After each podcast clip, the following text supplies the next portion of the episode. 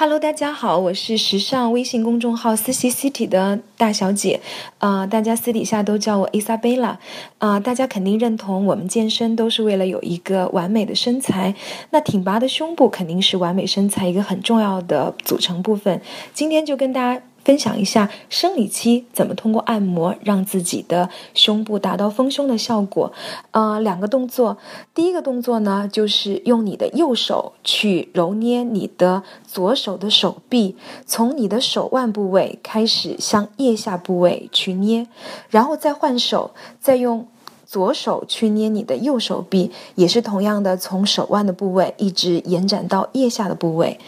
第二个动作呢就很简单，就是把你的中指或者食指放在你下巴以下的这个锁骨位置，往你的胸部的直线位置往下推，一直推到乳房中间的这样的一个呃稍微有点凹进去的位置，来回推也能够达到促进胸腺的疏通作用。